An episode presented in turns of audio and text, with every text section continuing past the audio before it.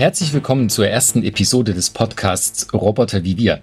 Wir freuen uns außerordentlich, dass ihr dabei seid. Mein Name ist Ingmar Rote, ich bin wissenschaftlicher Mitarbeiter im Sonderforschungsbereich Hybrid Societies an der TU Chemnitz. Und ich bin Christiane Attich, ebenfalls wissenschaftliche Mitarbeiterin im SFB an der TU Chemnitz und auch Projektkoordinatorin. Dieser Podcast entsteht im Rahmen der Aktion Eine Uni, ein Buch, die vom Stifterverband, der Klaus Tschira Stiftung und der Wochenzeitung Die Zeit gefördert wird. An der TU Chemnitz lesen wir das Buch iRobot oder Ich, der Roboter von Isaac Asimov. Und Darum geht es natürlich heute und in den weiteren Episoden in diesem Podcast. Die Aktionen und Formate rundherum organisieren wir aus einer, man könnte sagen, Kerngruppe im SFB heraus und aus dieser Gruppe ist auch Christian Penzold heute dabei, Professor für Medien- und Kommunikationswissenschaft an der Universität Leipzig. Hallo Christian. Hallo, grüßt euch. Und wir haben zwei sozusagen externe Gäste heute eingeladen und die sagen am besten selbst zwei, drei Worte über sich. Zuerst sage ich herzlich willkommen zu Tatjana Noemi Tömmel. Ja, hallo. Ich bin wissenschaftliche Mitarbeiterin am Fachgebiet Ethik und Technikphilosophie der TU Berlin. Und hier neben mir im außerordentlich gemütlichen Phonetiklabor des Max-Planck-Instituts für evolutionäre Anthropologie in Leipzig sitzt Sven Grabunder. Hallo Sven. Hallo Ingmar. Ja, ich bin eigentlich in Frankfurt und habe dort eine Professur für Phonetik und Sprachdokumentation. Und früher war ich mal hier, war das mein Reich, meine Domäne, das Phonetiklabor am Max-Planck-Institut. Genau. 1998. Warum weinst du um Gottes Willen, Gloria? Robby war doch nur eine Maschine, nichts als eine alte, hässliche Maschine. Er war doch gar nicht lebendig. Er war nicht keine Maschine, schrie Gloria wild und ungrammatikalisch. Er war ein Mensch, gerade so wie du und ich. Und er war mein Freund. Ich will ihn wiederhaben. Ach, Mama, bitte, bitte, ich will ihn wiederhaben. In der ersten Kurzgeschichte Robby geht es um das achtjährige Mädchen Gloria und ihren Kinderbetreuungsroboter Robby. Gloria liebt ihren mitteilenden Freund und verbringt nahezu jede Minute mit ihm. Doch ihre Mutter, Mrs. Weston, hat Bedenken um die Sicherheit ihres Kindes und um ihr Ansehen im Dorf und möchte den Robot ein für alle Mal loswerden. Als Gloria erfährt, dass ihr bester Freund nicht mehr da ist, bricht für sie eine Welt zusammen. Sämtliche Aufmunterungsversuche von Mr. und Mrs. Weston schlagen fehl. So beschließen sie ihrem Kind zu beweisen, dass Roboter keine Gefühle haben, sondern lediglich ein Sammelsurium sind. Aus Stahl und Kupferblechen, Treten und Elektrizität. Doch als Robbie, getrieben durch das erste Robotergesetz, Glorias Leben rettet, zeigt sich Einsicht bei der Mutter und die beiden Freunde sind wieder vereint. Also nochmal herzlich willkommen. Wir sitzen in einer großen Runde, quasi teilvirtuell oder hybrid, wie man das auch immer nennen will. Und wir reden über die erste Erzählung im Band Ich der Roboter von Isaac Asimov und die heißt Robbie. Und weil es heute die erste Episode ist, habe ich gedacht, wir steigen mal ein mit etwas, wofür Asimov sehr bekannt ist, nämlich für seine Begriffsbildung. Asimov hat quasi den Begriff Robotik erfunden und Asimov ist tatsächlich unter Robotikern und auch das ist ein Begriff von ihm, recht populär. Wenn wir jetzt in diese erste Erzählung reinschauen, und das ist eine Frage, die ich mal in die Runde geben möchte. Was sind denn Roboter, wenn wir von diesen Geschöpfen ausgehen, die uns in der Erzählung Robbie begegnen? Christian, ich gebe die erste Frage mal direkt an dich. Wenn ich jetzt dieser Geschichte folge, was mich am meisten fasziniert hat, war, wie geschichtenversessen dieser Roboter war. Also, das ist irgendwie so ein halbes Spielzeug, aber ziemlich weiß ich nicht, irgendwie eine Mischung aus intelligentem Spielzeug, aber auch ziemlich doofem Spielzeug. Also so doof, dass das Mädchen ja ständig mit diesem Roboter so Spaß machen kann, aber der Roboter ist auch irgendwie enttäuscht zum Beispiel. Und der hört gerne Geschichten. Und das fand ich am faszinierendsten. Und natürlich, dass auch so eine Gefahr ist dann oder eine Gefahr darstellt, weil das Kind so gerne mit diesem Roboter, eigentlich ausschließlich mit diesem Roboter spielt. Aber die beste Bezeichnung, wenn wir es mal so kategorisieren wollen mit den Sachen, auch die wir benutzen, mit den Begriffen, mit denen, die wir benutzen, um über Roboter nachzudenken, würde ich sagen, er ist im besten Sinne ein Companion. Mhm. Und das meine ich deshalb, also Companion, Begleiter, Begleiterin, weil er wird ja ersetzt in der Geschichte und zwar durch einen Hund. Mhm. Und der Hund ist, glaube ich, also wenn wir so dieses Rollenverständnis von dem Roboter uns anschauen, am nächsten dran dazu. Also irgendwie so ein ziemlich treuer, aber jetzt nicht übermäßig, also nicht intelligenter als wir, ähm, übermäßig intelligentes Gegenüber kann ich es auch nicht nennen, sondern Begleiter ist in der Tat vielleicht der beste Begriff dafür.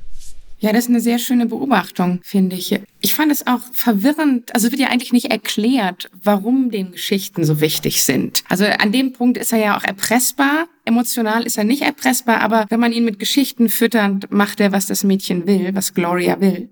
Und das wird eigentlich nicht richtig aufgelöst, warum das so ist. Mhm. Gleichzeitig seine Hauptfunktion, wie du auch gesagt hast, nicht die Intelligenz, sondern die Emotionalität. Also er entzieht Gloria ja durch seine emotional angemessenen oder äh, ja, mehr oder weniger angemessenen Reaktionen. Also er reagiert empathisch auf sie und er erwartet von ihr auch empathisches Verhalten.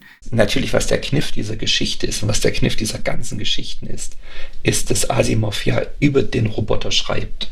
Das heißt, ob der jetzt wirklich so gefühlt hat, oder sich irgendwas gedacht hat, steht nie zur Frage, weil er ja immer beschrieben wird. Aber genauso wie eben ein Erzähler auch über das Mädchen schreibt oder die Eltern schreibt und so bestimmte Emotionen zum Beispiel denen zuschreibt, dass die das fühlen oder auch denken zum Beispiel. Und so genauso schreibt er über den Roboter. Das fand ich auch faszinierend. Also ähm, sicher mit so einem Abstand nochmal, dass auch die Maschine mit eine Rolle spielt, aber dass eben genauso der guckt dann traurig und der sitzt da in der Ecke und so und ist enttäuscht. Und das ist in der Geschichte aber noch viel leichter ja, also mir fällt dieser Geschichte so zu folgen, weil sie eben erzählt wird. Genau, ich finde das schön, dass du darauf hinausgehst, wie der Roboter guckt, weil es, also, wenn wir jetzt über den Roboter reden und auch so, wie die Geschichte losgeht, hat der, also man weiß ja nicht sofort, wie der aussieht. Und jetzt, also jetzt an dieser Stelle im Podcast wissen wir es, die wir es gelesen haben, schon, aber ähm, vielleicht manche, die zuhören, wissen nicht, wie der aussieht. Und ich habe jetzt schon sowas sehr, sowas sehr Humanoides vor mir, ne? Also so was mit sowas mit Gesicht und so. Und wir kommen darauf später nochmal zu sprechen, wie dieser Roboter eigentlich aussieht, also was der für einen Körper eigentlich hat oder für eine körperliche Erscheinung oder was für eine Verkörperung, wenn man es wenn man so sagen will. Also gleichzeitig möchte ich noch hinzufügen, dass es ja auch nicht der einzige Roboter ist, der in dieser Geschichte vorkommt. Mhm. Äh, wir haben ja noch diesen anderen sprechenden Roboter. Mhm. Und ich fand das ganz interessant, weil die beiden jeweils nur Teilkompetenzen des Menschen abbilden mhm. und, und keiner so richtig äh, voll humanoid der Protagonistin begegnet, wie wir es beispielsweise aus anderen Science-Fiction-Geschichten kennen. Also Robbie, der zwar äh, eher in gewisser Weise die ganze Emotionalität tatsächlich mitbringt, ähm, aber ansonsten wenig menschlich aussieht und wirkt und ja auch nicht sprechen kann. Und dann eben dieser sprechende Roboter, Roboter, der abgesehen von der menschlichen Sprache so gar nichts Humanoides hat. Ähm, das fand ich ganz interessant, dass diese beiden hier so gegenübergestellt werden.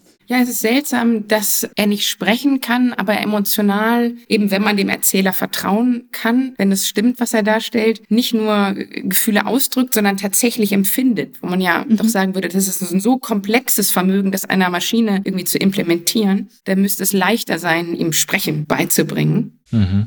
Also ich meine, das ist so ein anderer Punkt und damit fängt auch vielleicht das frage mich, warum dieser Band auch mit dieser Robbie-Geschichte nur anfängt, ist es, und das erleben wir jetzt nicht nur in, mit, mit Asimov, sondern auch insgesamt so im Nachdenken über Roboter, dass Kinder schon eine große Rolle spielen in unserem Nachdenken, wie so ein Roboter ist, was der Roboter kann, wie groß der ist, was der für, was der braucht vielleicht. Und dass ausgerechnet so eine Kinderbeziehung so am Anfang dieser ganzen Geschichten steht. Und dass der, dieses Spielzeug es ist irgendwie ein ziemlich teures Spielzeug. Ausgerechnet ein, was nicht kann, nämlich sprechen, hat es ja gemeinsam mit anderen Spielzeugdingen. Mhm. Also Kinder sind ja unglaublich kreativ, wenn es darum geht, Kommunikation nachzuahmen oder Dinge zum Sprechen zu bringen oder so zu sprechen wie Dinge und mit Dingen zu sprechen. Also das Ding muss mobil sein, das wird ja sehr schön beschrieben mit diesen kleinen Beinen, dass du da nicht hinterherkommt. Also irgendwie kann er sich ziemlich, also er kann sich bewegen, aber er kann nicht sprechen. Aber irgendwie scheint das den Reiz vielleicht auch auszumachen oder ist, zumindest ist es nichts, was jetzt besonders hinderlich wäre, damit mhm. da so eine ganz intensive, tiefe Beziehung aufgebaut werden konnte.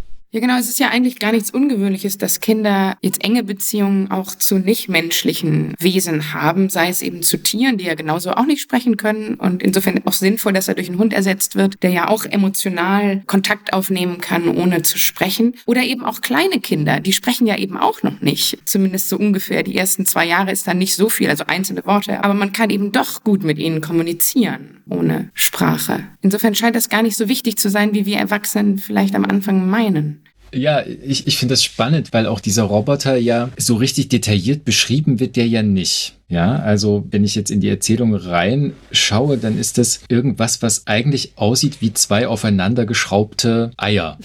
So. Und er hat also irgendwie Extremitäten muss er haben, denn es gibt diese, genau diese Szene mit den kurzen Beinen, wo er nicht rennen kann. Aber so ein richtiges Bild habe ich von diesem Roboter irgendwie nicht. So. Und das, ich, ich habe mich schon gefragt, wieso sieht der so aus, so als Kinderspielzeug, ja? Und vielleicht ist der oder ne, wieso bleibt es auch so unscharf? Und vielleicht ist das ein Schlüssel dazu, was ihr sagt, dass es eigentlich für Kinder in der Regel völlig egal ist, womit die spielen. So, und ob das jetzt menschliche Züge hat oder Kindchenschemata entspricht oder, oder was auch immer. Ja ich meine, wir lernen ja was. Wir lernen, dass das Ding unglaublich teuer ist. Mhm. Und also das ist überhaupt dieses ganze Wirtschaftsding, was da immer eine Rolle spielt. Also da kommen wir vielleicht noch hin. Ne? Also so diese amerikanische Konsumgesellschaft, in dem dieser Roboter funktioniert und verkauft wird. Und dass er aber auf alle, auf alle Fälle robust sein muss. Also für diese Art von Kind Roboterbeziehung und dass er das kann. Und jetzt noch zu dem Punkt von dir, Christiane, mit dem, dass uns ja noch ein anderer Roboter begegnet, der ziemlich gut sprechen kann, scheinbar. Also unbewusst oder bewusst hat Asimov ja so eine robotische Entwicklungstendenz damit vorgezeichnet, mhm. die nicht hinführt zu einem Roboter, der alles kann. Also lokomotorisch, also sich so zu bewegen, wie, was weiß ich, ein Lebewesen, muss ja nicht ein Mensch sein, und über alle möglichen Arten von Fertigkeiten verfügt, sondern dass es sehr spezifische Fähigkeiten sind, die an einen Roboter delegiert werden können. Und das kann eben, also ich meine, so ein Rasenmäher-Roboter, der kann halt Rasen mähen und das vielleicht ziemlich gut oder Staubsaugen zum Beispiel. Aber dass wir jetzt nicht so einen All, also wie würde man sagen, so einen maximal kompatiblen Roboter haben, sondern sehr spezifisch auf eine Funktionalität ausgerichtete. Sven hat den Vorteil, dass ich auch sehe, was er tut, wenn er nicht spricht. Und jetzt gerade, jetzt gerade hat er die Stirn in Falten gelegt und den Kopf hin und her gewiegt. Warum denn? Für mich steht ja die Frage, ob man sowas wirklich braucht. Also diesen spezifischen Roboter. Ja? Ist das was, was eigentlich äh, hier gesucht wird oder das, was uns in der Geschichte angeboten wird? Oder ist es doch etwas, was in Richtung genereller künstliche Intelligenz geht? Und da bin ich eigentlich sehr beeindruckt, dass es eben ohne Sprache ganz mhm. gut geht. Ja, ähm, nicht, dass ich irgendwie nicht geglaubt hätte, dass es nicht auch ohne geht. Also, klar. Aber ja, es wird doch im Allgemeinen sehr viel Wert drauf gelegt, dass die Systeme interagieren und auf die anderen eingehen und zugehen und so weiter. Das waren die Stirnrunzel, mhm. wenn du das meinst. Okay, so. Ja, vielleicht bleiben wir bei diesem Punkt der Interaktion und aber schon auch in, in Verbindung mit diesem, mit diesem Kindlichen, ne? weil das, es scheint ja so zu sein, als könne tatsächlich nur das Kind mit diesem Roboter interagieren.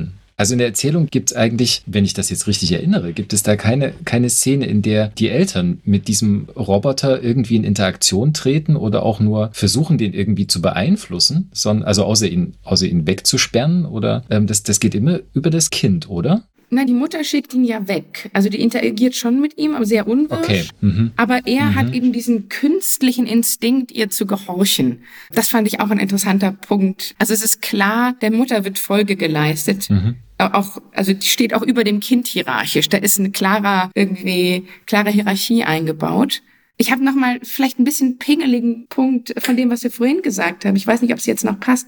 Der kann rennen. Der kann richtig gut rennen sogar. Die kleinen Beine sind von Gloria und seine gigantischen Schritte Dagegen hat sie keine Chance und er verlangsamt dann seine Schritte, du hast recht. um sie mhm. gewinnen zu lassen. Und sie macht sich über ihn lustig. Das ist, sie ist eigentlich sehr unsympathisch am Anfang. Mhm. Man wundert sich später ein bisschen, dass sie so an ihm hängt, weil sie keineswegs irgendwie besonders nett ist mit ihm. Aber er er reagiert eigentlich so, wie viele Erwachsene auch reagieren, nämlich er lässt sie gewinnen. Mhm. Ja, was, was die Eltern unter uns wahrscheinlich kennen, dass man bei Wettrennen oder so nicht so ganz oder wer zieht sich am schnellsten an. Aber sie belohnt das gar nicht, dass er das macht, sondern macht sich über ihn lustig. Sie ist ein bisschen so ein Bully am ja, Anfang. Genau.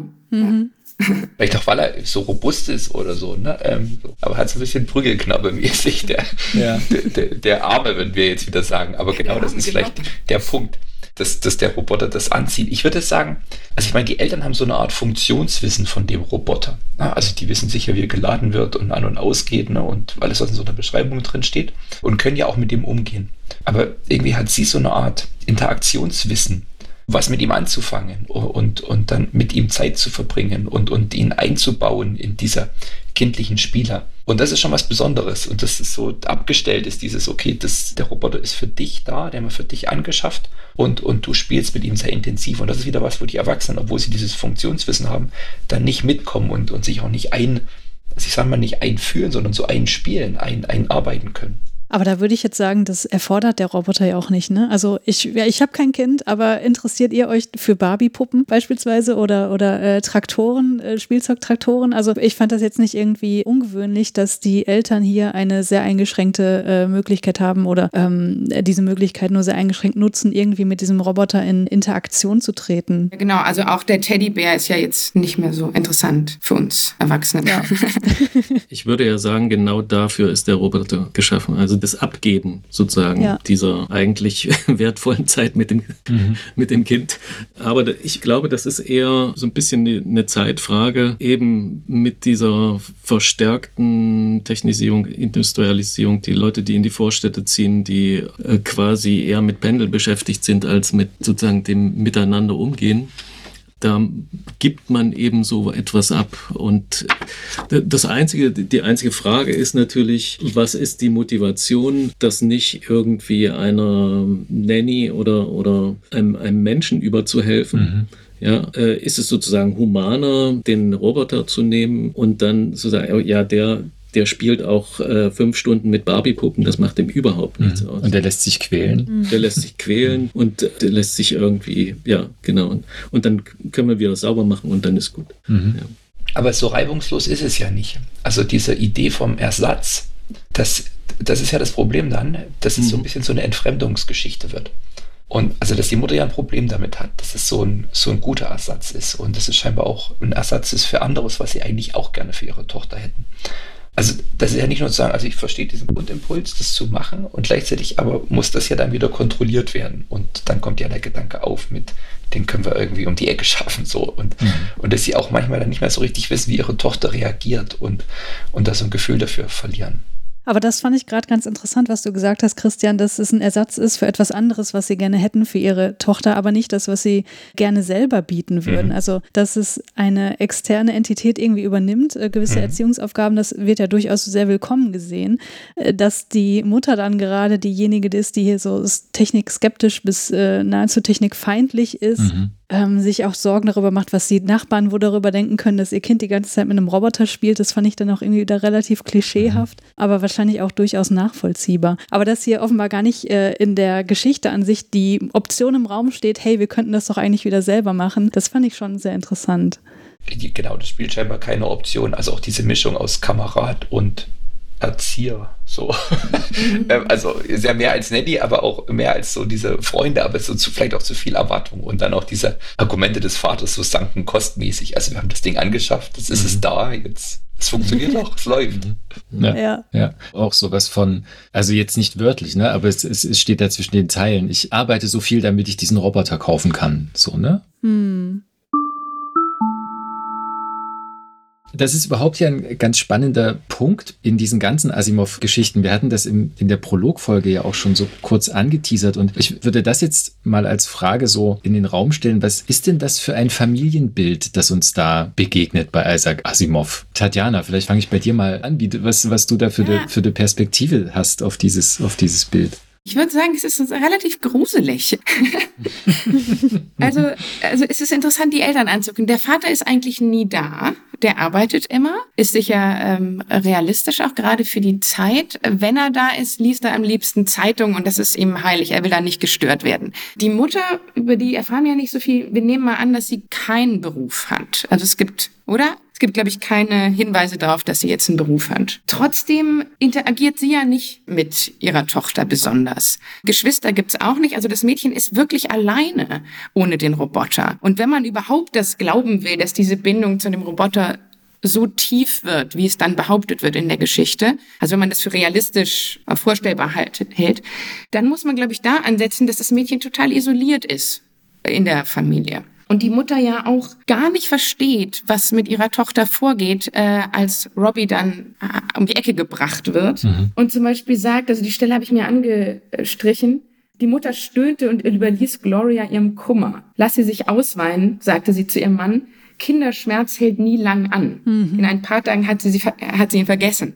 Äh, und sie hört auf zu weinen, aber sie hört eben auch auf zu lächeln. Also sie ist wirklich depressiv eigentlich danach. Mhm. Das, ist, das ist schon interessant. Und auch wie die Eltern miteinander umgehen, die haben ja so einen seltsamen Machtkampf. Also der Mann scheint eigentlich Angst vor seiner Frau zu haben. Er sagt vieles nicht, was er denkt. Und die manipulieren sich gegenseitig. Also da wird gar nicht, da werden die Sachen nicht offen angesprochen. Man möchte nicht unbedingt in dieser Familie aufwachsen. Mhm. das stimmt, ja. Das fand ich auch interessant. Das hatte ich mir auch rausgeschrieben, dass die Elternteile eigentlich gegeneinander arbeiten in der Erziehung Glorias und nicht miteinander. Ich würde sagen, es ist das dysfunktionale Ideal der amerikanischen Wohlstandsfamilie. Also die haben ja alles erreicht, so an diesem, sagen wir mal, diese Nachkriegsvorstellung von Haus und Vorort und dieses geteilte Rollenbild und gleichzeitig aber, das ist ja nur tausendfach das ist das Material des amerikanischen Romans, dieser alte, alte Horror, der in, in dieser Idylle genau. steckt und der begegnet uns ja nur in Auszügen, also in der Essenz jetzt in dieser Geschichte und der Roboter spielt natürlich ein Element, was wir jetzt auch so, also es gibt ja aber über den Einbruch des Fremden auch in diese Idylle, so, keine Ahnung, Alf, der ins, in die Garage fliegt, ähm, um ein ganz anderes Beispiel zu bringen. Aber so dieses Material, ja, Alien und Predator haben ja auch so die Sachen. Also es, es, gibt viele Motive, ich stimme dir völlig zu. Also die Frage ist jetzt, warum findet dieses Ganze in Suburban Hell statt? Ja, warum will Asimov das dort haben? Ist das besonders ungünstig? Treibt das irgendwas auf die Spitze oder führt es sozusagen diese eine Möglichkeit äh, vor Augen, die Leute vielleicht noch gar nicht irgendwie so richtig verstanden haben? Wozu sind die Dinger gut?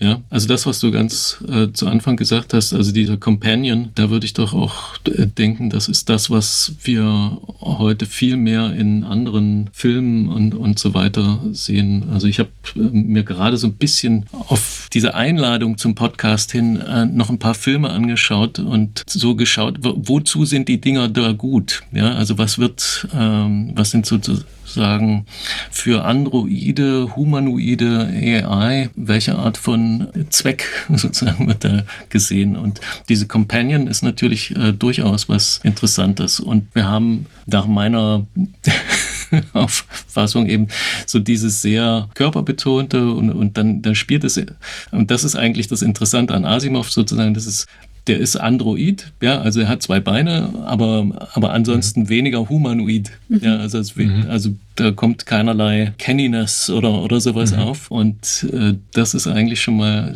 so ein Punkt. Äh, da haben wir Automata, ähm, äh, iRobot ist, ist da in dieser Richtung. Ähm, ja, und dann auf der anderen Seite Ach so, äh, Passenger fällt mir noch ein. Aber der ist eben nicht sprachlos. Ähm, das ist der Barkeeper, den ich da meine, in Passengers ähm, auf diesem Schiff, um halt Leute, also den würde ich so als so eine Art Counselor bezeichnen. Ja, jemand, der, mhm. der sozusagen als Gesprächspartner äh, herhält und so eine Fortsetzung von Eliza ist, aber sozusagen eine sehr aktive Fortsetzung. Also ich meine, indem halt, indem diese Geschichte in diesem Vorort und in dieser Familie platziert ist, bringt uns ja Asimov dazu, so eine ganz andere Richtung einzuschlagen im Nachdenken über Roboter, weil sie eben gerade nicht in einem Arbeitskontext auftauchen. Also irgendwo das in den späteren Geschichten ist es ja ganz intensiv, ne? also wo Roboter machen schwere, schwierige, gefährliche Arbeit. Und hier aber ist es ein Gerät, das angeschafft wird und das durchaus einen Zweck erfüllt auch einen Zweck als Spielzeug. Also ansonsten Roboter oder überhaupt so diese ganze Automatengeschichte, die sind entweder super wichtig, weil sie menschliche Arbeit, die halt schwer ist und mühsam und was weiß ich, ersetzen, oder die sind wirklich reine Belustigung. So, aber eher so unnütz. Ne? Die können halt irgendwas, aber eher so als Gag. Und das ist ja der, dieser Roboter fürs Kind auch nicht, sondern dieses Spielzeug ist wichtig und essentiell irgendwie und wird auch nicht in Frage gestellt. Aber es ist ganz andere Bezugsrahmen hergestellt durch diese Familie und, und die Art und Weise, wie er genutzt wird, als wie wir klassischerweise, würde ich jetzt mal sagen, über Roboter und in welchem Kontext wir Roboter zuerst verorten würden, nachdenken. Was er damit macht, indem er diese Geschichte als erste platziert, ist ganz grundsätzlich Vertrauen in Roboter hervorzurufen. Mhm. Also ich denke, er, war, er hat sich sehr damit beschäftigt, dass Roboter als was den Menschen bedrohendes angesehen wurden. Und dann ist es natürlich der, der beste Schachzug zu sagen, okay, ich ähm, setze jetzt einen Roboter dahin, wo die Menschheit am verletzlichsten ist, nämlich als Gefährte von einem kleinen Kind. Also so mhm. kann ich Vertrauen gewinnen in die ganze Roboterspezies sozusagen. Also wenn er auf ein kleines Kind aufpassen muss und geliebt wird von einem kleinen Kind, dann äh, ist er erstmal emotional akzeptiert und das Praktische kommt danach. Aber das eben auch mit den Risiken, die damit einhergehen. Das ist ja, finde ich, auch das, das Spannendste an dieser Geschichte, dass Bindung so eine große Rolle spielt, weil Gloria zeigt ja Robbie gegenüber sehr viel Bindungsverhalten. Interessanterweise dem sprechenden Roboter gegenüber überhaupt nicht. Mhm ähm, hatten wir auch am Anfang schon herausgearbeitet. Das hat mich so erinnert an, an ähm, Harry Harlow und seine Experimente mit Rhesusaffen, weil mhm. da ähm, ja auch so zwei unterschiedliche Möglichkeiten, wie Eltern aussehen können, so gegenübergestellt wurden. Das, da hatte er ja mit Rhesusaffen experimentiert und denen eine Drahtmutter hingestellt, die nicht mehr konnte, als ihnen Futter mhm. geben und eben eine Fellmutter, die eben nur kuscheln konnte sozusagen und die Rhesusäffchen sind immer nur zur Kuschelmutter gegangen, denn sie hatten großen Hunger und das fand ich ganz interessant, mhm. weil diese Binarität ähm, habe ich hier irgendwie auch gesehen in diesen zwei Robotern und ähm, das eben im Kontext der Bindung und Bindungstheorie, das fand ich super spannend, dass eben hier, äh, wie du gerade gesagt hattest, Tatjana, dass das direkt in der ersten Geschichte hier aufgemacht wird, was ein Aspekt ist, wo wir vielleicht mit heutigen Medienberichterstattungen zu sozialen Robotern vielleicht schon eher drüber nachdenken, aber vielleicht in den 50er, 60er Jahren nicht unbedingt als allererstes. Mhm. Ich würde denken, dieser zweite Roboter, also dieser sprechende Roboter, das ist eher sowas wie Wikipedia. Hm. Also das ist nur so ein Ding, das halt äh, Informationen äh, ausspuckt, was irgendwie vorher gespeichert war, aber nichts, was interagiert, nichts, was tatsächlich kommunikativ auf irgendein Gegenüber eingeht.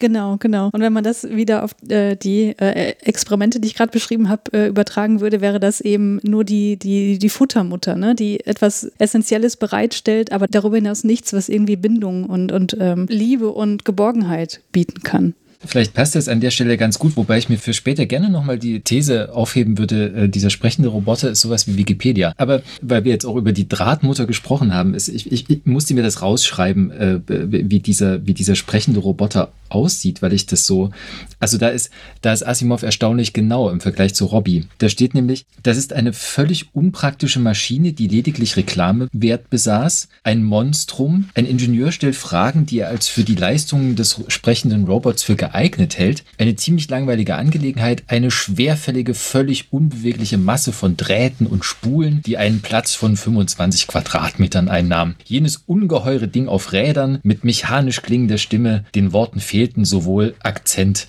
als auch Betonung dieses Ding ist hässlich, dieses Ding ist unpraktisch, es ist eine Monstrosität, es ist fürchterlich. Und was für mich da auch so ein bisschen ähm, mitschwingt in dieser Idee eines sprechenden Robots, also da vielleicht die Idee hatte Asimov vor 1940, also 1940 ist diese Geschichte veröffentlicht. In der Asimovschen Zeitrechnung ist der Roboter Baujahr 1998. Ähm, aber was da, worauf ich hinaus will, was da, was da so ein bisschen angetippt wird, ist dieses Sprechen muss wahnsinnig schwierig sein. So ist, ist also ein, ein ungeheurer Aufwand äh, erforderlich dafür, dass dieses Ding spricht. Da muss ich jetzt Sven fragen, warum ist das denn mit dem Sprechen so schwierig für Roboter?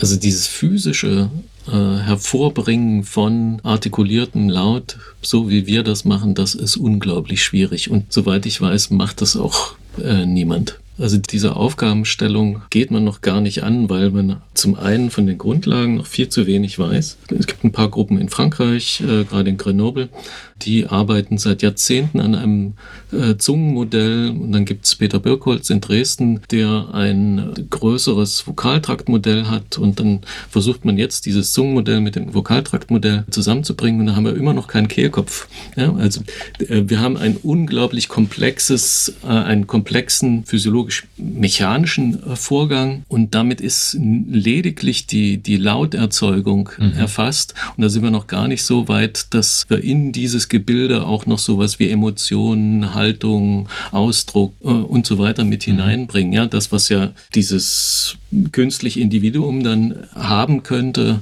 und in das das Ganze implementiert wird. Also da ist man rein, wenn man das wollte, ist man heutzutage noch ziemlich weit davon entfernt. Die reine künstliche, ähm, artifizielle Erzeugung ist natürlich äh, einfacher und das ist natürlich der Weg, der im Moment gegangen wird. Äh, wir gehen über Sprachsynthese jeglicher Art und können dann halt äh, andere Wege beschreiten und insofern ist das dann quasi etwas, was weit vom Roboter Roboter ist. Also der, die Roboter im Moment, also die besten hätten keinen Mund oder müssten mhm. den gar nicht haben, sondern hätten irgendetwas, was dann Sprache absondert, aussondert, äh, abstrahlt. Mhm. Mhm. so was in der Richtung. Wie kriegen denn Roboter jetzt gerade nach aktuellem Stand der Technik Stimme und Spreche? Es gibt so ein paar Versuche, die halt zumindest mit einem mimischen Ausdruck arbeiten, also wo künstliche Gesichter äh, geschaffen sind oder, oder zumindest ein Kopf. Und dann wird also diese, das, was als, als Gesichtsausdruck da ist, gepaart mit, mit akustischem äh, Output, äh, mhm. der äh, quasi separat davon entsteht. Ja. Mhm. Wir haben das vorhin schon mal nebenbei angesprochen. Also wir hatten einmal den Punkt von, es, es wird hier so ein evolutionärer Verlauf dargestellt. Ne? Also am Anfang war es, äh, jetzt vereinfacht in der Geschichte, am Anfang war Robbie so ein Roboter, der viel kann, aber eben nicht sprechen. Und dann kommt dieser erste sprechende Roboter und dann wird in der Geschichte ja so ein, so ein Zeitrahmen aufgemacht von wenigen Jahren, in denen das dann marktreif ist und dann tatsächlich die Roboter alle sprechen und die, die nicht sprechen, die verschwinden dann. Und äh, vorhin, ich glaube, du, Sven, hast es, hast es gesagt, ist mit dem Sprechen, das scheint ja gar nicht so wichtig. Aber warum taucht das mit dem Sprechen immer wieder so als großes Ding auf in Robotergeschichten? Warum ist dieses Sprechen so wichtig? Ähm, es ist halt schwer, sozusagen. Das, das, das könnte mhm. ich mir als eine Antwort vorstellen, sozusagen, weil das halt ein, so eine Art ultimatives Ziel ist. Das, das andere ist natürlich schon, dass man sagt, äh, letztendlich wäre es natürlich gut, äh, Sprechen beziehungsweise sprachliche Interaktion zu haben, um mit diesem Ding zu kommunizieren, um nicht irgendwie ein anderes Interface benutzen zu müssen. Weil, okay, ein System, das meine Körpersprache, meine Sprache, mein, mein Ausdruck sozusagen, Gesichtsausdruck etc. Äh, versteht, ist ja schön und gut, aber die hineingelesene Intentionalität, äh, also von mir hineingelesene Intentionalität, ist ja natürlich auch etwas, das will ich überprüfen. Ich will irgendwie interagieren mit diesem System. Mhm. Ja. Können wir uns alles nonverbal vorstellen oder zumindest so äh, vorstellen, wie eben das Interagieren mit ha Haustieren, ja? Mhm. also sowas mhm. in der Richtung, dass es irgendwie dann eine Rückkopplung oder eine Rückmeldung gibt. Aber es wäre schon schön, wenn dieses System auch das ein oder andere Wort noch von sich geben könnte. Ich glaube sogar, also ich meine, wenn du dich, wenn du uns fragst, Ingmar, ob das mit dem, also mit Stimme und Sprechen, ob das jetzt unbedingt immer in die Richtung laufen muss, dass die Roboter uns dadurch ähnlich werden oder ob damit nicht so ein ganz grundsätzlicher Unterschied zwischen uns, mhm. ich jetzt mal uns mhm. Menschen und allem anderen auf Dauer markiert ist. Also dass eine Stimme monoton ist oder technisch klingt mhm. oder technologisch, also nicht das, also Stimme nicht da ist. Ich meine, Alexa hat ja auch, ähm, also kann verbal bedient werden und, und äußert sich als, als mhm. Stimme. Aber dass wir diese Unterscheidung dass wir die, also dass die so uns markiert und definiert. Ich fühle mich ein bisschen erinnert, jetzt entschuldige ich, dass ich abschweife. Bitte. Ähm, aber im Hebräischen, im Hebräischen hat ja das Wort für Kehle und das Wort für Seele denselben Ursprung, Nefesh. Mhm. Und damit schwingt was mit bei, bei, bei der Sprache, aber auch bei anderen in dem Kult, im semitischen Kulturkreis so eine ganz enge Bindung. Dieses Körperliche ne? und dessen, was wir eher so als was Vergeistigtes wahrnehmen, ne? so eine Kopfsache. Mhm. Und aber dass dieses Sprechen und Menschsein und Belebtsein auch und so einen eigenen Willen haben, dass sich das ausdrückt. Im Englischen haben wir das ja auch, also etwas zu voicen oder kein Voice zu haben, ist mehr als nur stumm zu sein. Und, und also wenn du mich fragst und diesen großen Bogen aufmachst, dann würde ich sagen, also das, dieses Stimmliche und zu sprechen und wie ein Mensch zu sprechen, aber eben dann doch nicht ganz so, ähm, scheint irgendwie auch was zu sein, was bei aller Intelligenz Maschinen nicht können und dann sage ich nur was Biologisches. Ähm, aber ich glaube nicht, dass es beim Biologischen stehen bleibt da, dabei, mhm. also beim, mhm. wie wir gebaut sind. Wir haben es ja auch im Deutschen, wenn ich das kurz noch ergänzen darf. Ähm, bei Stimme und Stimmung liegt äh, ja genau dieser Zusammenhang auch ähm, total auf der Hand. Also die Stimme als Spiegel der Stimmung und das Verstimmtsein und all diese Kombinationen, die man daraus noch bilden kann. Ja, ja ich würde auch ähm, äh, ich habe auch bei deiner Frage gedacht, also wenn wir über Roboter sprechen, sprechen wir immer gleichzeitig auch über den Menschen und sein Selbstverständnis. Mhm. Und mhm. ähm, mir ist äh, die aristotelische Definition des Menschen in den Sinn gekommen, eben als das sprechende Lebewesen. Zoon, Logon, Echon. Ähm, also nicht einfach mhm. irgendwie ein rationales Wesen, sondern das Sprechende im Unterschied zum Tier, die eben nur Laute haben. Der Mensch kann, kann eben mhm. sprechen, der hat Logos. Und dass sich da der Unterschied markiert und je geringer der Unterschied wird, glaube ich, desto unheimlicher ist der Roboter eigentlich. Wenn der jetzt perfekt spricht und auch noch wirklich menschenartig aussieht, sind wir wirklich tief im Uncanny Valley weil, weil sich dann die Frage stellt, was ist denn der Unterschied? Also dann bleibt vielleicht noch der, der Wille oder die Vernunft als so die, das Vermögen, Zwecke zu setzen. Ist die Frage, ob ob Robbie das eigentlich kann. Ähm, aber solange er keine Sprache hat, ist er weniger unheimlich. Obwohl natürlich genau das Gegenteil auch der Fall sein kann. Also alles, was quasi nicht spricht, aber irgendwie erkennbar deinen eigenen Willen hat und äh, Strippen zieht, ist genauso unheimlich. Also wenn du mhm. nur ein Auge hast, was dich anschaut, aber es bleibt quasi ja. an sich stumm und, und verschlossen in, sein, in seinem Willen, ähm, kann natürlich auch ein Element sein. Also dieses Zombiehafte mhm. ähm, von, von, von ja, was heißt ein Roboter oder irgendwas, was, was technologisch ist und was irgendwie scheinbar autonom funktioniert. Und das ist die Leute genau, also das auch so ein Element sein kann ähm, in, in, so in den Geschichten. Nicht in dieser, das ist ja ein sehr zugewandter Roboter. Hm. Ich muss jetzt die ganze Zeit daran denken, dass Glorias Mutter ja anklagend sagt, naja, Robbie hat ja keine Seele, das ist kein mhm. guter Umgang für unsere Tochter. Ich würde aber mal stark in Zweifel ziehen, dass sie es besser finden würde, wenn sie mit einem äh, seelenhaften Roboter äh, interagieren mhm. würde. Also äh, da wäre ich auch voll bei euch und würde tatsächlich die Frage in den Raum stellen, wäre das nicht noch viel unheimlicher? Mhm. Also hat Robbie keine Seele? Ihm wird keine zugeschrieben, ja. Also das ist, ja. schätze ich eher. Also, ne, ich meine, er ist enttäuscht und er, er möchte Geschichten hören. Und ähm, ich muss da natürlich auch die ganze Zeit an Data denken, der so eingeführt wird in die Geschichte, dass er was total Menschliches äh, versucht, nämlich ein Liedchen zu pfeifen und daran lange scheitert und, äh, und äh, am, am, am Witze erzählen. Also ist es das, was Seele ausmacht, aber das ist vielleicht die zu, zu große Frage für diesen Podcast. Also, wo, wo geht robotische Seele eigentlich los oder wo geht geht Seele los und, äh, und äh, aber ich finde es ja. gar nicht mal so weit weg, weil ich denke schon, dass Gloria fest der Überzeugung ist, dass Robbie eben lebt, eine Seele hat und das ist also dieser, mhm. dieser Animismus, den wir ja auch mit äh, unseren Autos und sonstigen Dingen betreiben und der also sehr schnell irgendwie funktioniert, funktioniert natürlich gerade auch mit solchen quasi interaktiven Systemen. Ja, Alexa wird einfach mal äh, zugeschrieben, dass das äh, spontan reagiert und tatsächlich auf das reagiert, was, was ich da sage. Mhm wir wissen, es ist ein Trugschluss, aber es ist halt etwas, was wir uns wünschen und was dann eben auch so äh, funktioniert in der Interaktion mit dem Drahthartdackel oder mhm.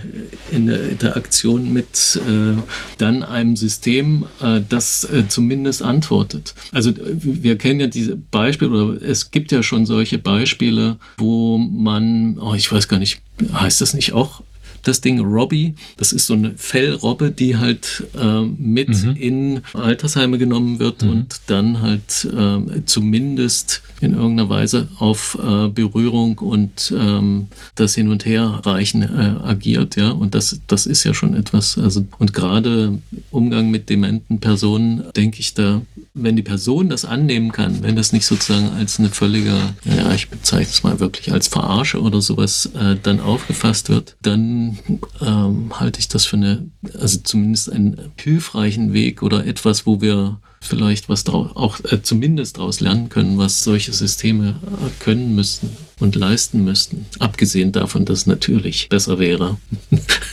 Personal mehr zu haben. in, solchen, in, solchen, Einrichtungen. ich meine, diese große Seelenfrage wird halt runtergebrochen zu, ist es eine soziale Tatsache oder nicht? Und, und äh, der mhm. Mutter hilft es mhm. natürlich in dem Moment, das abzuschreiben und während es ähm, für, für Gloria im Prinzip eine Tatsache ist, ne? auf, auf, in Bezug darauf handelt sie ja und, und geht mit ihm um. Und so wie eben jede soziale Tatsache real ist, weil sie reale Handlungskonsequenzen hat, so ist auch diese mhm. Frage der Seele keine, was weiß ich, irgendwie ontologische, ne, nach mhm. dem letzten Ding und ob das Ding jetzt mhm. dies und das kann. Und das würden wir sicher verneinen. Aber es ist präsent, das ist, und das erleben wir ja, also bin ich ganz ähm, bei dir, Sven, erleben wir ja ständig, also unsere jetzt könnte man nicht sagen Leichtgläubigkeit, aber auch vielleicht unsere Fertigkeit, würde ich mal sagen, unsere Kompetenz, mhm. ähm, andere Dinge zu vermenschlichen, ohne jetzt sofort uns als Gegenüber dort wahrzunehmen. Aber so auf diese Weise eben mit unbelebter Natur umzugehen. So. Oder auch mit belebter. Also ich meine, ich würde so gern mal ein Forschungsprojekt machen zu Leute reden mit Tieren, Leute reden über Tiere und Leute, Leute reden für Tiere. Also was da im Zoo passiert. Ähm, wenn Leute so kennt, kennt ihr das, wenn Leute so, so hineinreden in das Tier, ah, du willst jetzt mhm. das und das und ah, du denkst ja jetzt, okay. mhm. finde ich zum Schreien und macht aber den Besuch umso schöner, ähm, sich dann mal vorzustellen, wie so ein Tapir jetzt, ah, jetzt kommst du her und jetzt machst du das. Ähm, und äh, ich finde es genial. Und der Witz ist, ähm, unser Sohn ist ein ganz großer Fan von so einer Zoo-Sendung aus dem Leipziger Zoo. Die Pflegerinnen und Pfleger machen es auch so. Also wir sagen können, naja gut, die müssten ja ein bisschen Abstand haben, so, ne, professionell. Und, mhm. ähm, aber es, es scheint diese Art von Umgang zu strukturieren und mhm. auch so ein ja. Element von Empathie aufzubringen. Und, und das zeigt uns die Geschichte, dass das eben auch zur Technik, zu, ähm, zu bestimmten Gerätschaften funktioniert. Mhm. Und ich meine mich auch zu erinnern, dass es so ist, dass diese spezifische Form von Miau, die Katzen äh, von sich geben, äh, nur in der Interaktion mit Menschen äh, von sich geben. Das heißt, es ist ein wechselseitiger Prozess. Ähm, und es lohnt sich vielleicht besonders Katzen äh, zu untersuchen. Genau. Große, kleine. Ja, ja. Würde ich würde ich nochmal auf die Arten von Robotern zurückkommen, die Asimov uns, also hier im Verlauf des ganzen Buches, uns werden da also noch einige begegnen, so präsentiert. Und äh, wir haben jetzt vorhin schon gesagt, dieser Robbie ist ein Roboter der Gattung soziale Roboter, würde man jetzt vielleicht sagen. Und der macht ja Verschiedenes. Wir haben diesen Erziehungsaspekt schon angetippt und der ist ja aber auch verlässlicher, starker und schützender Roboter. Also er hat auch diese Dimension von nach außen das Kind beschützen und das ist ja dann auch das, was von den Nachbarinnen der Familie an die Mutter herangetragen wird, dass irgendwie die anderen Angst haben vor Robotern. Jetzt sitzen hier ja an verschiedenen Stellen in diesem Podcast Eltern. Deswegen frage ich jetzt mal in die Runde, wäre nicht so ein Roboter eigentlich der absolute Traum äh, so aus Elternsicht für zumindest so kleine oder mittelgroße Kinder? Frag mal in Richtung Tatjana, weil du dich mit Erziehung, mit, mit Erziehung und Technoference beschäftigst. Ja, also äh, ich finde es ganz schwer darauf zu antworten. Also einerseits Unterstützung ist natürlich immer der absolute Traum. Ich glaube aller Eltern, außer die, die äh, eine Großfamilie um sich rum haben und sich vor Unterstützung nicht retten können. Ähm, aber solche Eltern kenne ich kaum. Also mhm. die meisten von uns leben ja in einer Kleinfamilie, beide arbeiten und wir wissen kaum, wie wir es machen sollen. Also äh, man hat zu wenig Zeit für die Arbeit, man hat zu wenig Zeit für die Kinder. Es ist irgendwie ähm, nie, nie genug so. Insofern wäre es jemand, auf den man sich verlassen kann, natürlich super als Unterstützung. Und wenn der dann auch noch glaubhaft emotional ist und nicht einfach eine Kamera, die jetzt oder irgendwie so ein Gerät, was jetzt zwar aufpasst, dass das Kind nicht vom Stuhl fällt oder so, aber ansonsten nur äh, gar nicht interagiert, wirkt natürlich erstmal attraktiv. Die Frage ist, in welcher Weise wäre es denn besser als jetzt eine Nanny oder irgendein anderer Mensch? Also gibt es mhm. was, wo wir sagen können, das ist tatsächlich besser?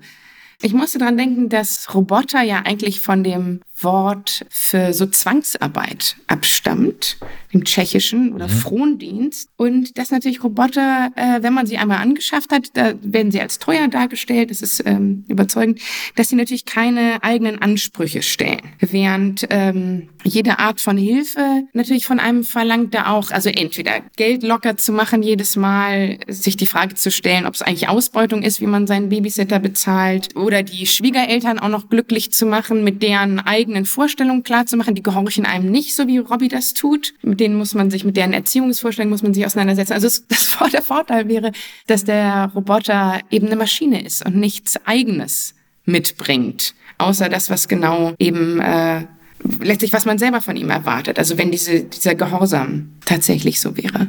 Trotzdem bleibe ich natürlich, es wird dich nicht überraschen, dabei, dass, dass ich äh, die Interaktion mit Menschen für, für wichtiger, also für wertvoller, für sinnvoller halte als mit Maschinen. Also ich glaube auch, ich halte es auch, also ich halte es für absolut überzeugend, dass ein Kind sich bindet an ein Objekt. Mhm. Es muss eben auch kein Roboter sein, sondern eben Übergangsobjekt äh, ja. ist ja praktisch keine Anforderung daran, außer dass der Geruch bleib, gleich bleibt. Aber diese ausschließliche Bindung ist was, was mich nicht überzeugt. Also das, das würde ich sagen, das ist pathologisch. Ich habe lustigerweise, ich habe die Geschichte meinem sechsjährigen Sohn erzählt, der ein absolutes Fable für Roboter hat. Ich habe gesagt, was hältst du davon? Wie? Und er fand die Idee ganz toll, einen Roboter zu haben, mit dem er spielen kann. Hat gesagt, er mhm. würde den unbedingt mitnehmen zu den anderen und mit mit den anderen Kindern mit dem Roboter spielen. Und ich gemeint, ja, und könntest du dir vorstellen, dass der für dich die anderen Kinder ersetzt? Er hat gesagt, nee, auf keinen Fall. Das ist nicht vorstellbar. Mhm. Und das Süßeste war, dass er am Schluss gesagt hat, du bist mein Roboter. Oh.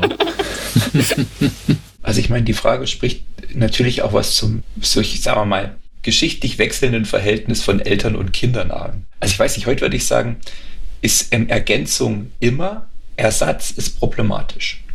Ersatz ist kritisch. Also das sehen wir ja schon bei der Mutter, der das dann so ein bisschen schwierig ist. Und also das mhm. Kind so vertan zu haben und, und da in, in, keine Ahnung, guten Händen oder nicht zu wissen, das ist das eine und das begleiten ja jetzt ähm, Eltern, sagen wir mal, in manchen Gesellschaften zumindest ja schon, ne, dieses Kinder weggeben an damit dafür befähigte Leute. So, das passiert schon, aber das ist immer temporär und muss immer eingebettet sein dann in Nahkontakt ne, und Quality Time und sowas.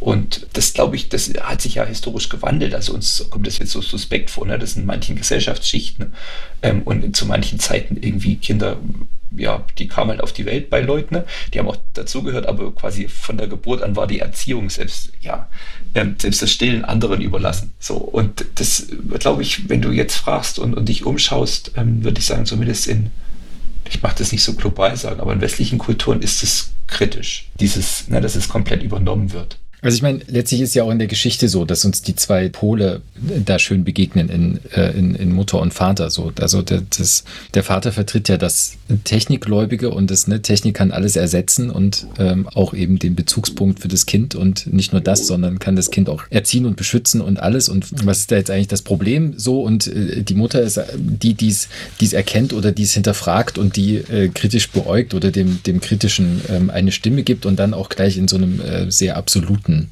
in, in so einer sehr absoluten Form. Ja.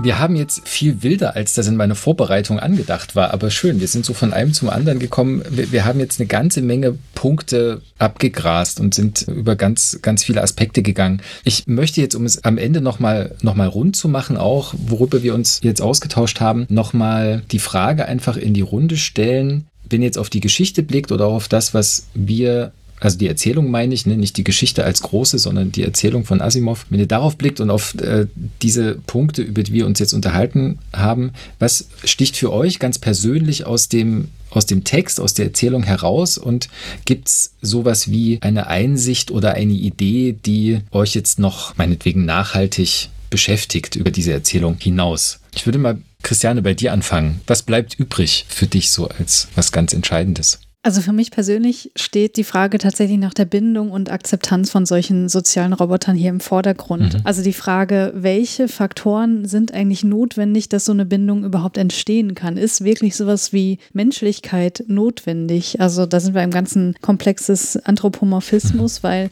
ne, wenn man wenn man sich daran zurückerinnert, dass äh, Gloria den nicht humanoiden Roboter in optischer Form jetzt äh, überhaupt nicht interessant findet, aber den mit dem sie sich bewegen kann im Raum, mit dem sie irgendwie den sie auch irgendwie umarmen kann oder so, äh, dass sie das wesentlich interessanter findet und da eben auch diese Bindung aufbaut. Äh, das, das finde ich super spannend. Und äh, generell wird ja auch die Frage aufgemacht, wie verhalten wir uns denn humanoiden Robotern gegenüber? Was ist notwendig für eine respektvolle Interaktion? Also mhm. ist es vielleicht ein Faktor, dass ich mein Gegenüber als ebenbürtig wahrnehmen muss, als Freund wahrnehmen muss, damit überhaupt diese äh, respektvolle Interaktion entstehen kann? Oder ist das auch kein Garant dafür, wenn wir uns daran erinnern, wie gemein sie auch Robbie gegenüber am Anfang Anfang war. Also ich finde, dass diese Geschichte äh, zwar sehr, sehr klein und sehr, sehr abgeschlossen ist, aber super viele große Fragen aufmacht. Mhm. Und ich, ich glaube, dass sich das durch die Geschichten durchziehen wird und auch durch den Podcast.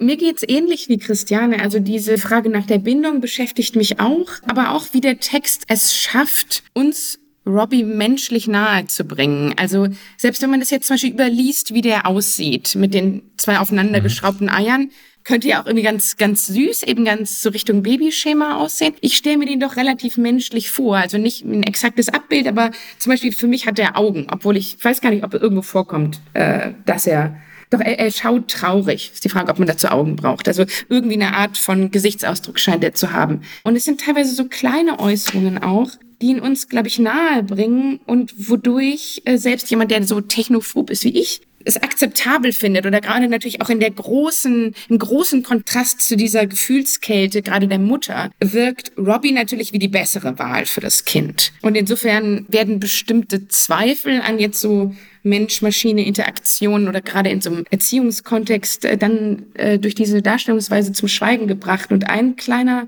Punkt ist da, über den haben wir noch nicht gesprochen. Also wir haben ja am Anfang gesagt, äh, er hat so ein Fable für Geschichten. Und seine Lieblingsgeschichte ist Cinderella. Mhm. Ähm, ich habe mich gefragt, warum eigentlich Cinderella? Und das ist ja so eine, so eine Verwandlungsgeschichte auch, wie eben so ein hässliches Entlein, sozusagen das Aschenbrödel, sich in eine Prinzessin verwandelt. Und es, es legt so nahe, als würde Robbie selber eben von der Maschine eigentlich zu einem beseelten Wesen werden wollen. Das ist meine, meine zugespitzte Lesart. Und die Frage ist wieder, also was macht, was macht ein Wesen menschlich? Sprache ist eine, eine Antwort, aber so die Sehnsucht, also der Wille, wäre dann aus meiner Sicht eine Komponente, die noch viel wichtiger ist vielleicht. Also, dass der ein Ziel hat und, und nicht irgendwelche Gefühle nur, sondern äh, eben so ein, so ein Streben nach was Höherem. Ähm, und das, das schafft die Geschichte schon ganz gut, ihn, ihn äh, einem sozusagen zu verkaufen. Es ist eigentlich eine Werbegeschichte für Erziehungsroboter. Womit wir wieder beim Punkt der Konsumgesellschaft und wie, was entwirft Asimov da eigentlich äh, wären. Ja. Am, am, Ende scheint mir Robbie doch auch äh, zu zeigen, dass er sehr auf Gloria doch geprägt ist oder, oder zumindest, äh, also dass da so eine Anhänglichkeit entstanden ist und das ist eigentlich das, was mich interessiert. Ist das notwendig? Wäre das notwendig für einen Companion? Ist das mhm. in irgendeiner Weise äh, wünschenswert und wie stellt man sowas her? Was ist sozusagen das, der eigentliche Antrieb, also der da zu, äh, zugrunde liegt? Ja? Also ist das sozusagen das Imitieren Imitieren des Gegenübers sein wollen wie der andere oder was, was steht da im Vordergrund? Und das, das finde ich eigentlich äh, eine ziemlich interessante Frage, die da sozusagen einfach äh, auch noch auftaucht, ja, mhm. in, in dem ganzen anderen, was ihr schon benannt habt. Also, was geht mir nach? Also, was, was mir nachgeht, ist zum einen, dass diese Mensch-Roboter-Interaktion die, und wenn die intensiv sein soll und, und so intensiv, wie wir sie in der Geschichte erleben, dann braucht die nicht unbedingt den perfekten Roboter, sondern es braucht so viel mehr scheinbar unsere Empathie dieser Technologie gegenüber und die Zeit, die wir mit ihr verbringen und den Willen vielleicht auch zu vermenschlichen und ihr vielleicht auch Fehler nachzusehen oder die auch schamlos auszunutzen, aber sie einzubeziehen. Das ist so das eine. Das zweite, was mir nachgeht, ist, dass, ist zumindest mein Eindruck, ganz häufig in diesen robotischen Szenarien auch so eine Art von Gesellschaftstransformation stattgefunden hat, zum mhm. Guten oder zum Schlechten. Und dass wir hier das Gegenteil erleben, sondern diese robotische Technik kommt in eine Konsumwelt jetzt für uns vielleicht schon der Vergangenheit. Ich weiß nicht, ob es noch so Flecken in Amerika gibt, die noch so aussehen und sich so anfühlen. Aber dass das nicht einhergehen muss, sondern die kommt halt in eine so Konsumwelt. Also ich meine auch die Eltern, die so perfide sind, dann dieses New York der der mhm. Ablenkungen mhm. und, und der, na, also da passiert da irgendwie so viel, äh, Blendwerk und Unterhaltung und was weiß ich. Und dann dort das Mädchen so hinzuschubsen und dann tauchen dort wieder Roboter auf. So. Ähm, aber dass es eine ziemlich irgendwie triviale Welt ist, in der dann robotische Technik aber funktionieren muss. Und der letzte Punkt noch ist die Frage von ähm, Ablehnung und, und Zuspruch. Weil wir erleben ja so eine Welt, in der jetzt nicht alle, schon nicht mal alle jetzt Dorfbewohner in diesem Vorort jetzt unbedingt scheinbar dafür sind. Es wird ja davon berichtet, dass die Leute auch dem abgeneigt sein können. Also wir erleben ja nicht eine Welt, wo quasi alle solche Roboter haben, sondern wo die Dinger schon irgendwie ziemlich leistungsfähig und selbstverständlich hergestellt werden. Aber es gibt Teile, die das ablehnen. Und da würde ich natürlich jetzt als Sozialwissenschaftler mich fragen, warum ist das so? Mhm. Und warum sind da manche, die da so offen sind? Ist es einfach nur so ein Gehaltsding, also Leute, die sich das leisten können oder nicht? Ähm, oder spielen da noch andere Faktoren eine Rolle? Das ist ja auch was, was wir letztlich jetzt, jetzt gerade um uns herum ganz gut beobachten können. Ne? Also was ich mich gefragt habe, wenn wir jetzt in diese genau in diese Konsumgesellschaft reinschauen und auch in diese Entwicklung vom nicht sprechenden Roboterkumpel zum sprechenden Conversational Agent. An, an welchem Entwicklungspunkt befinden wir uns da jetzt gerade, wo überall Alexas und Google Assistants und so weiter rumstehen?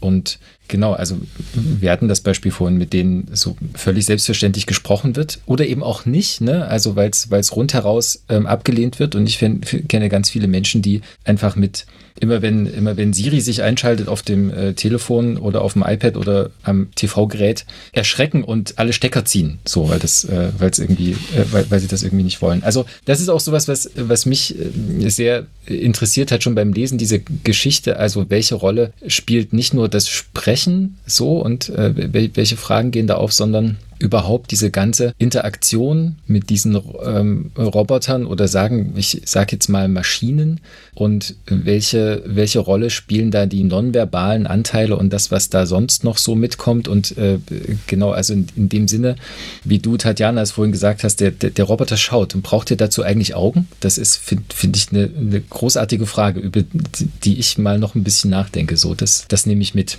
Ja, an der Stelle sage ich ganz herzlichen Dank in die Runde. Ich habe, das ist lustig, ich habe so, vor ein paar Minuten habe ich gedacht, ich habe jetzt so eine Lust, diese Erzählung nochmal zu lesen. Und das ist jetzt überhaupt keine Werbung für die Erzählung, sondern es ist wirklich so, dass ich jetzt total Lust habe, dieses Ding nochmal rauszunehmen und nochmal zu lesen. Ähm, das hätte ich auch nicht gedacht. Genau, aber ähm, in, in diesem Sinne dazu natürlich ähm, an alle, die uns jetzt zugehört haben, die herzliche Einladung, das, das auch noch zu tun und äh, nicht nur den kleinen inhaltlichen Teaser, den wir hier vorgeschaltet haben, sondern tatsächlich die Geschichte auch noch zu lesen. Mein Eindruck ist, dass wir heute schon ganz schön viel aufgemacht haben zu der Frage, wo die Reise hingeht in den nächsten Episoden dieses Podcasts. So, und wir wenden uns das vielleicht auch schon mal als kleiner Ausblick auf die nächste Episode. Wir äh, wenden uns der Geschichte Runaround zu, die, kleiner Spoiler, vor allen Dingen deswegen so wichtig ist, weil es da um die berühmten Robotergesetze das erste Mal so richtig geht. Ganz herzlichen Dank an Tatjana Noemi Tömmel in Berlin, an Christian Penzold in Leipzig-Plauen, an Christiane Attich, die in Leipzig sitzt, genauso wie Sven Gravunda. Vielen Dank und ich. Dankeschön. Hat Spaß gemacht. Bis zum nächsten Mal. Bis zum nächsten Mal. Tschüss. Tschüss. Tschüss. Tschüss.